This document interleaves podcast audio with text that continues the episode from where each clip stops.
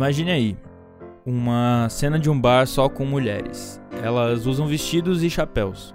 Essas mulheres estão bebendo, fumando e lendo jornal. Então aparece um homem que é expulso por elas aos chutes. Outros também tentam entrar e são igualmente chutados para fora.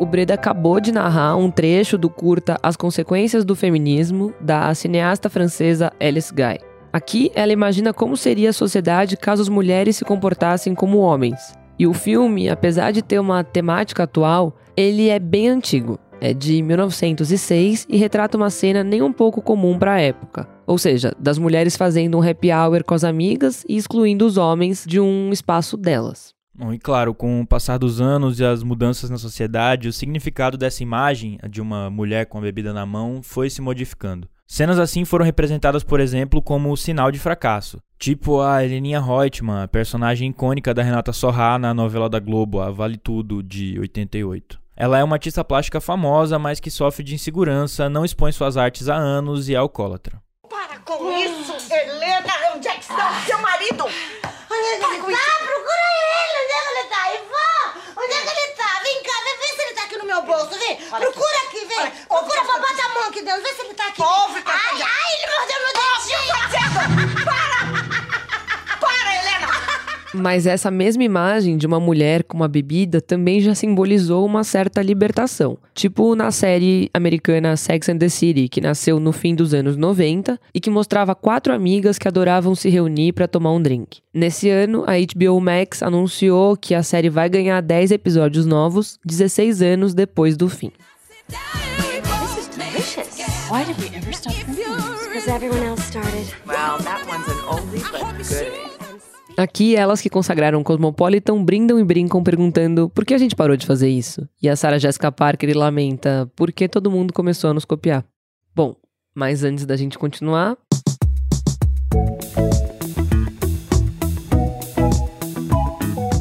Já deu pra notar que hoje a gente vai falar de mulheres de bebida e televisão, né? Será que elas têm aparecido mais na TV segurando seu coquetel? Qual a importância que isso tem hoje? Continue aí com a gente pra descobrir. Porque esse é o Expresso Ilustrada, o podcast de cultura da Folha, com episódios novos todas as quintas às quatro da tarde. Eu sou a Isabela Menon. Eu sou o Lucas Breda e a edição do programa é sempre dela, a Natália Silva, nossa DJ Natinha, que mandou uma nova mensagem por meio da assessoria dela para informar dessa vez que quem compartilhar esse episódio do Expresso Ilustrado nas redes sociais vai ganhar uma vacina contra a Covid-19. É isso mesmo. E pra- pra concorrer é só compartilhar nas redes sociais e achar a DJ Natinha no Instagram, no perfil dela. A assessoria da DJ Natinha tá trabalhando como nunca. Mas eu tô brincando, gente, não precisa achar ela no Instagram não. Só se vocês quiserem. A gente volta em 5 segundos. Inove seu jeito de usar banco. Seja BTG+. Baixe o app e faça sua reserva. Mas para falar sobre a relação da mulher com o álcool, a gente vai começar do começo. Nesse episódio, a gente abriu citando o filme As Consequências do Feminismo, da Alice Guy. Mas qual a real mensagem do curta? Bom, a produção leva ao pé da letra aquela velha história bastante machista de que o objetivo do movimento feminista seria a inversão de papéis e a opressão das mulheres sobre os homens. Além disso, é um curta de comédia que se usa da ironia para brincar com essa ideia que a Isa citou, como se fosse um cenário de um futuro imaginado pelo machismo e não pelo feminismo. Ou seja, é um futuro pensado a partir da ideia que os homens tinham do feminismo. Quem vai explicar isso melhor é a Nina Giacomo, que é pesquisadora da história do cinema na Escola de Comunicações e Artes, a ECA, da USP. Então ali o bar, a bebida, né, o espaço público do bar, que as mulheres estavam naquela época, no final do século XIX, começo do século XX, as mulheres brancas, né, estavam começando a ocupar o espaço público por meio das lojas de departamento, cafés, os bares, tudo isso as próprias ruas das cidades, né, que vão sendo cada vez mais pensadas para esse passeio, que já não é mais tão generificado, né? não são só os homens que podem ocupar o espaço público. E aí, nesse futuro imaginado do filme, aquele espaço público de sociabilidade aparece como, me parece assim, um lugar de, de reunião feminista, né? As mulheres estão ocupando o espaço público, um espaço que representa sociabilidade, poder e liberdade. Então, ali naquele filme, a bebida e o bar cheio não carregavam aspectos negativos. Eles são símbolos de comemoração, de encontro entre as mulheres. Mas essa representação, poucos anos depois, mudou. A Nina explica que o filme estava inserido no período que os especialistas, como ela, classificam como o primeiro cinema, que são essas duas primeiras décadas do cinema, quando a atividade ainda não tinha tanta regulamentação. Então, é, nesses filmes de comédia e desse período mais anárquico, a gente tem mais representações é, ambíguas e interessantes das mulheres com a bebida por conta disso. Então, por exemplo, um outro filme da Alice Guy da, da, da mesma data, né, de 1906, que é a, a Madame e seus desejos, mostra uma mulher grávida que tem desejos tão absurdos que ela não consegue controlar e ela vai lá e rouba o charuto de um homem, ela rouba o copo de absinto de outro homem no bar. Então, coisas que seriam mais difíceis da gente ver nos anos 30, 40 com uma visão tão simpática, né? Outra coisa bastante interessante que a Nina fala é sobre os tipos de bebidas consumidas no início do século XX. Acho que em diferentes momentos e culturas, diferentes tipos de bebida né, foram é, mais associados a uma permissividade maior, uma possibilidade maior das mulheres acessarem o espaço público. Então, assim, é claro que em determinados momentos, determinados lugares, determinadas bebidas vão ter um, um, um, estigma né, específico. Inclusive, é interessante nesse filme da Alice Guy de 1906, A Madame e Seus Desejos, que ela a, a mulher grávida que está cheia de desejo, ela toma um copo de absinto e ela se delicia com aquele absinto. E o absinto é uma bebida super forte, né? E que na época era muito usada pelos intelectuais e artistas, né? Da Belle Époque parisiense, né? O absinto tem no nosso, tá no nosso imaginário nesse lugar, né? Porque era muito muito usado por esses artistas tal. E aí aparecer uma mulher grávida tomando absinto é super inesperado, né? Essas representações de bebidas no primeiro cinema não significavam que a sociedade fosse aberta e tranquila, mas sim que o cinema ainda não era tão controlado, já que era uma coisa muito nova.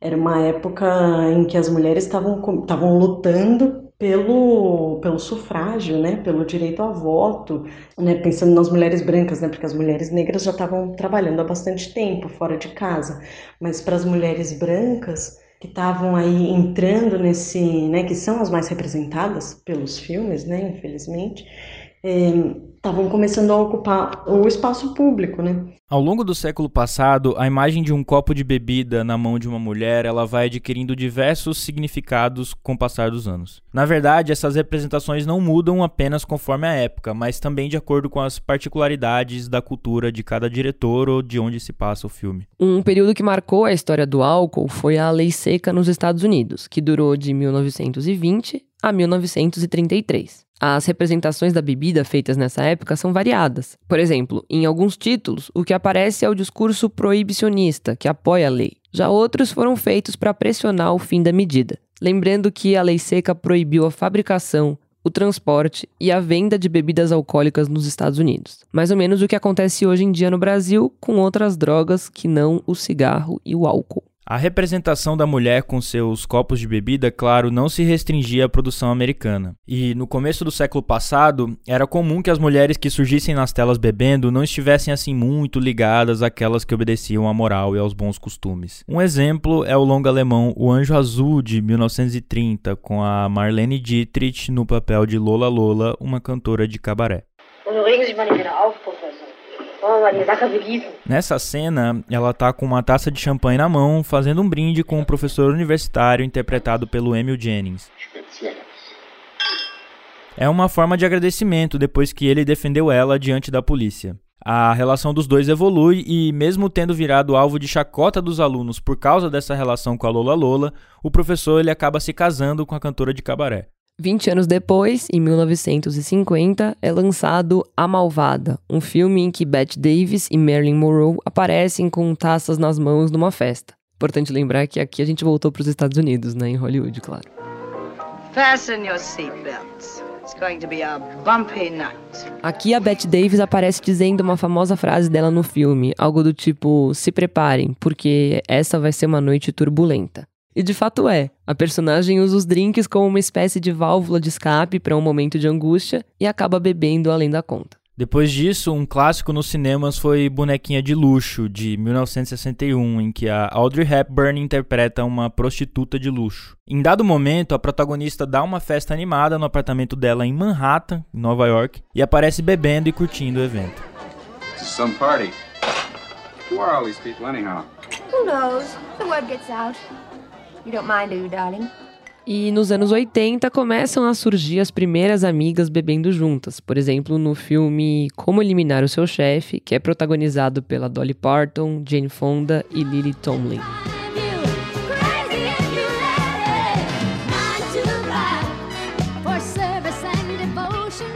Bom, mas o filme ele trata de três secretárias cansadas de um chefe machista, egoísta e mentiroso e elas alimentam sonhos de vingança. Elas sequestram o chefe para forçar ele a autorizar melhorias no escritório.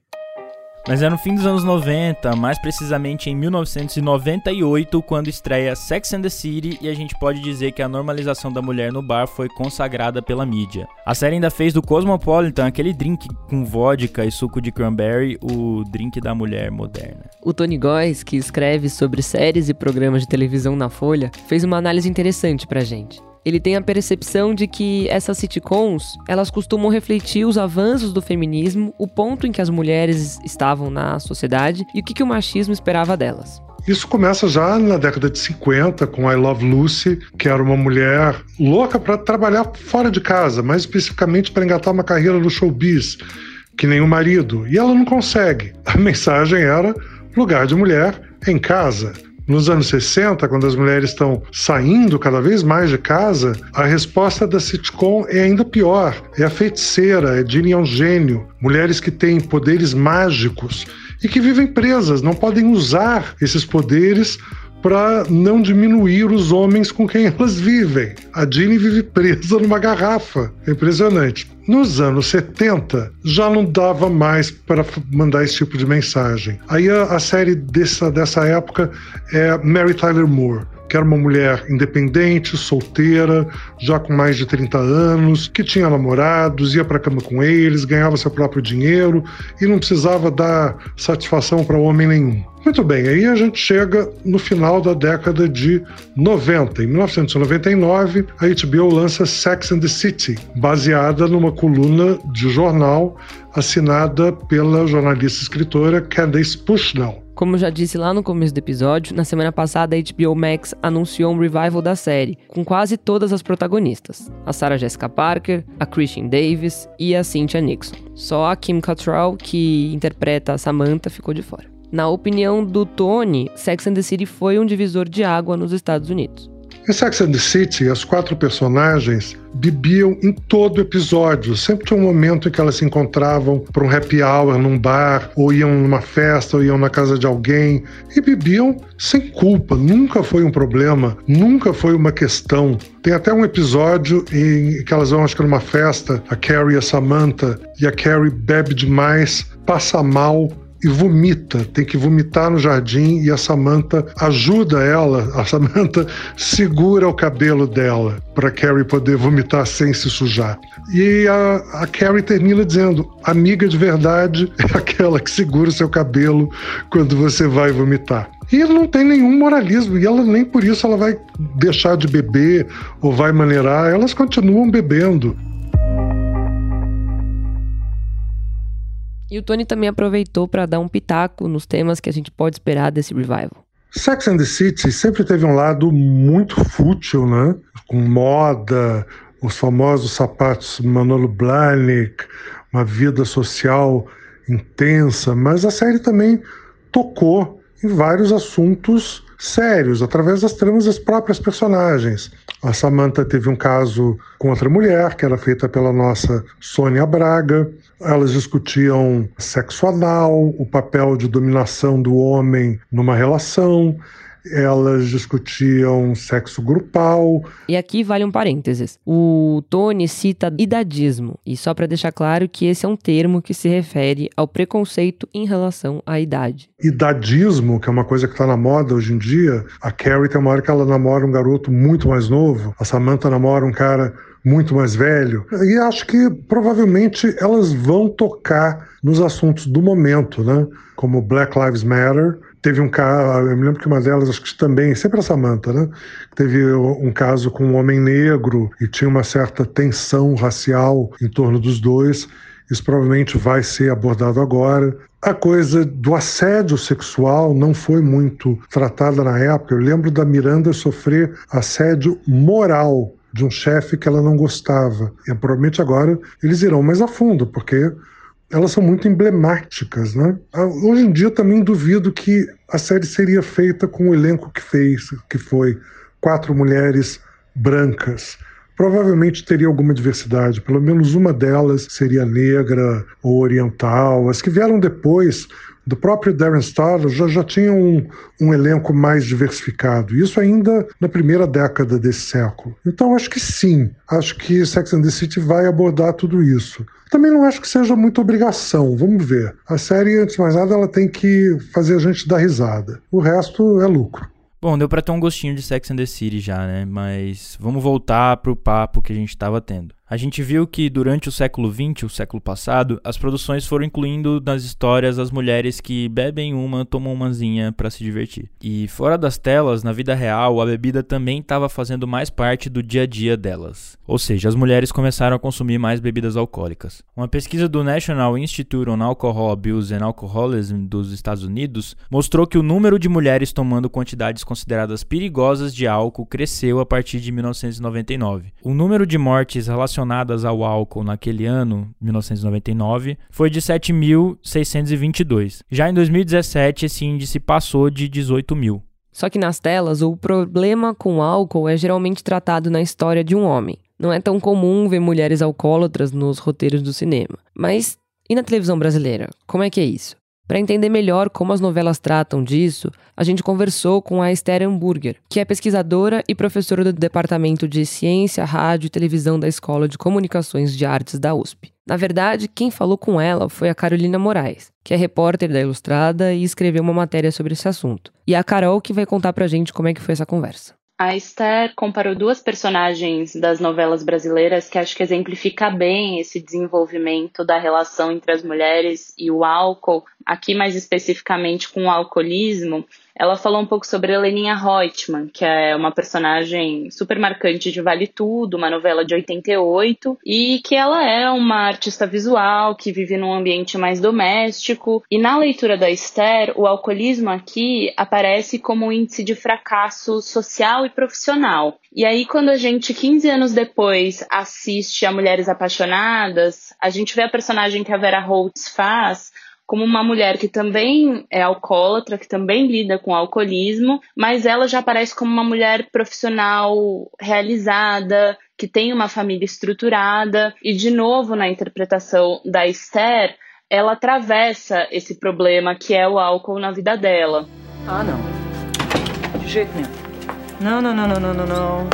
Mas não. Só uma xícara. Santana, eu já tinha pedido isso pra você. Não é possível. Imagina se entra um aluno aqui, ou pior, o pai de um aluno. Paulinho, não, não, eu tô muito não, nervosa. Não, o. Lobato me deixa nervosa, eu tô ansiosa. Ele tem a capacidade de me deixar tremendo da cabeça aos pés. Ou seja, é como se no papel da Santana, em Mulheres Apaixonadas, o álcool não sinalizasse mais uma pessoa que não é realizada. É um problema que uma mulher passa e que ela consegue enfrentar. A Esther acredita que um movimento que contribuiu para a dissolução desses estereótipos da mulher sedutora, da mulher fracassada, enfim, é a oposição entre os gêneros deixar de ser tão polarizada. E o que, que ela quis dizer com isso? Quando ela falou sobre a Heleninha Reutemann, por exemplo, ela disse que o personagem que fazia contraposição a ela era justamente da sua mãe, a Odete, que era uma executiva à frente de um império de aviação, né? E que ela tinha características tidas como masculinas, então um corte de cabelo, é uma mulher que fica muito fora de casa, que usa trajes de um ambiente executivo e que na visão dela isso foi se dissolvendo e as personagens foram ficando mais complexas. Fina, a, a, a minha mãe. Cuidado, cuidado. A minha mãe é muito fina. Mas eu sei que no fundo ela, ela, ela, ela, ela, ela, ela gosta mesmo é, é de uma boa baixaria. Uma boa baixaria que ela gosta. Bom, a gente citou duas novelas brasileiras que são um pouco mais antigas, sendo uma delas no início dos anos 2000 e a outra no fim dos anos 80 mas uma produção recente e que foi bastante comentada pelas especialistas ouvidas para esse podcast foi o Gambito da Rainha da Netflix, que conta a história de uma enxadrista que tem problemas com álcool. A Nina Giacomo, que a gente ouviu ao longo desse episódio, volta agora para comentar essa série que foi um baita sucesso. Fui assistir esses dias e a bebida ali aparece, né, na série do O Gambito da Rainha, como um grande problema. Por um lado, é, é, um, é um pouco ambíguo, né? Claro, não é aquela moralização dos anos 20. É, é um, a bebida ali no Gambito da Rainha, por um lado, é, é, é, é aquele combustível que a protagonista usa. Por outro lado, é um vício horrível que vem de lá de traumas da infância, né? De quando ela estava no orfanato. Então, não é aquela diversão de que a mulher pode beber e. Não, é a bebida ali no Gambito da Rainha, por exemplo, tá. O uso dela não é saudável, né? Tipo, a a protagonista do Gambito da Rainha tá na pior, né? A gente vai vendo ela, por um lado ela vai crescendo muito na profissão, por outro ela vai se degradando cada vez mais. Então, na verdade, eu acho que até hoje o álcool é visto como um problema, principalmente quando está na mão de uma mulher. Mas antes de desligar, fica por aí que tem as dicas da semana. Só espera 15 segundos. Você inovou em muitas coisas neste ano. Só faltava inovar a sua relação com o seu dinheiro. Chegou o BTG, um banco que aprende com você e facilita a sua vida financeira. Inove seu jeito de usar banco. Seja BTG. Baixe o app e faça sua reserva.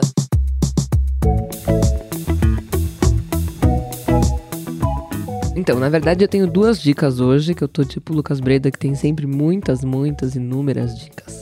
Uma delas é o livro de romance do Tanehasi Coates, que é um ensaísta super renomado. E é, esse livro que eu vou falar, na verdade, é o primeiro livro de ficção dele, chamado A Dança da Água. Esse livro ele foi lançado pela Intrínseca e ele fala, na verdade, ele acompanha a vida de um garoto que escravo, filho de uma escrava, cujo pai é o dono da fazenda na qual ele é escravo. Então ele, ele tem um tratamento um pouco diferenciado dos outros escravos, mas ele mesmo assim é escravo do meio-irmão dele. Então ele tem que acompanhar, tem que meio que. Ele é super inteligente, então ele tem que é, meio que o pai pede para ele ensinar o, o irmão, protegê-lo e tudo mais. Mas isso não, não poupa ele de humilhação, de castigo, de, enfim, de ser um escravo. O livro se passa nos Estados Unidos do século XIX, numa, numa, numa fazenda de tabaco que está em decadência, então vários escravos são vendidos, inclusive a mãe dele é vendida, ele, ele é separado da mãe. E é um livro que você, enfim, é, eu fiquei super viciada, eu acabei rapidinho, que você meio que não consegue parar de ler, você fica torcendo por ele, para que ele tenha alguma felicidade numa vida cheia de tanta desgraça. Mas é muito interessante, vale super a leitura. A minha outra dica é. é o filme Uma Noite em Miami, que tá disponível na Amazon Prime, tem direção da Regina King e é uma aposta para o Oscar. É uma história de ficção também que imagina uma conversa entre o Malcolm X, o Jim Brown, o Sam Cooke e o Muhammad Ali. Se passa tipo num dia em que o Muhammad Ali ele ganha um prêmio de uma luta que ele, que ele faz e depois ele vai celebrar com os amigos no, no hotel do Malcolm X. Chegando lá não tem festa nenhuma. O Malcolm X na verdade acha que eles têm que passar a noite conversando e DR. E, enfim, os quatro, os, temas que, que acabam circundando são, claro, racismo e religião, mas não é uma, uma conversa assim que você, que super cabeça e tal, tem uns momentos meio de descontração, que você dá risada, que te pegam, que você faz você ficar pensando. Então, essa é a minha dica. Eu acho que vale a pena esse livro e esse filme. E você, Lucas Bredo? Nossa, eu falei muito agora. Brabo, Acho hein? que eu nunca falei tanto na dica. Bom, eu vou indicar um livro também, Hum, que se você estiver ouvindo o episódio na semana que ele saiu, esse livro tá em pré-venda. Ele se chama Viver é Melhor do que Sonhar. Os Últimos Caminhos do Belchior é escrito pelos jornalistas Cris Fuscaldo e Marcelo Bortolotti, que eles vão atrás de uma história que é completamente maluca, que é o, o exílio do Belchior, assim. E eles vão em todos os lugares pelos quais o Belchior passou. E eu acho que o legal do livro é isso, né? Justamente que eles, eles descobrem tudo que o Belchior fez nesse tempo que ele ficou fugido do mundo, nessa fuga da vida em sociedade, da sociabilidade que ele, que, que ele decidiu fazer ou foi levado a fazer, a gente não sabe muito bem. E os autores eles até tentam investigar os motivos por trás disso tudo, mas é uma coisa muito difícil de entender, né, e muito aberta. Então, o que o livro traz é mais esse lado de os fatos mesmo, por onde ele passou, o que ele fez, com quem ele se relacionou nos quase 10 anos que ele ficou sumido antes de morrer. Então, é isso. Esse foi o Expresso Ilustrada, o podcast de cultura da Folha, que tem episódios novos todas as quintas, às quatro da tarde. Eu sou a Isabela Menon. Eu sou o Lucas Breda e a edição do programa é dela, sempre dela, Natália Silva, nossa DJ Natinha. The one and only. Um beijo e até semana que vem. Bebam água e vacinem-se. A Nath é muito fina, mas no fundo. Gosta mesmo. De uma boa baixaria. baixaria.